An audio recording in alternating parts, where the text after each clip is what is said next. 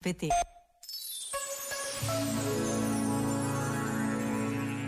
A mensagem da Conferência Episcopal Portuguesa para este advento, o tempo em que nos preparamos para celebrar mais um Natal, diz-nos que Deus vem para nos dizer bom dia, que é um modo de fazer do Senhor ressuscitado quando se apresenta no meio de nós e diz Shalom, a paz convosco. Esta saudação, este Shalom, esta paz, este bom dia, entre em nós, enche-nos de bondade e de alegria e faz-nos encontrar um modo novo de encarar a vida. Por vezes, basta a pausa de um minuto para interiorizar este desejo de paz que todos procuramos. Pensa nisto e boa noite. Este momento está disponível em podcast no site e na app da RFM. Já falta pouco para o Natal. RFM, só grandes músicas, incluindo as de Natal. Let it snow, let it snow, let it snow.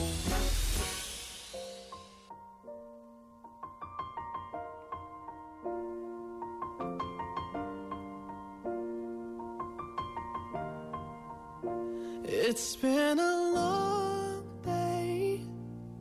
without you, my friend. And I'll tell you all about it when I see you again. We've come a long way from where we began. Oh, I'll tell you all about it when I see you again. When I see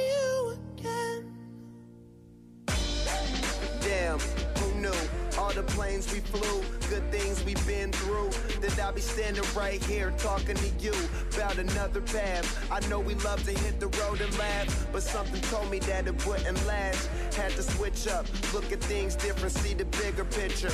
Those were the days, hard work forever pays. Now I see you in a better place. See you in a better place. Uh.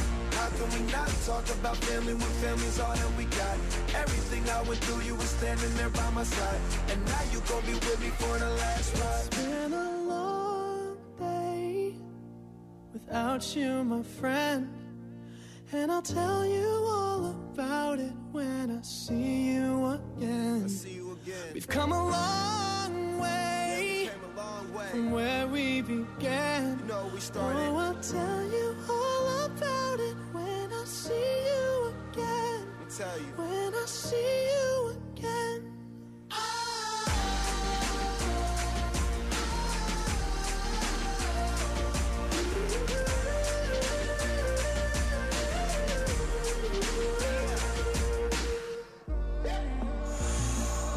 First you both go out your way and the vibe is feeling strong and what's small turn to a friendship, a friendship turn to a bond and that bond will never be broken, the love will never get lost.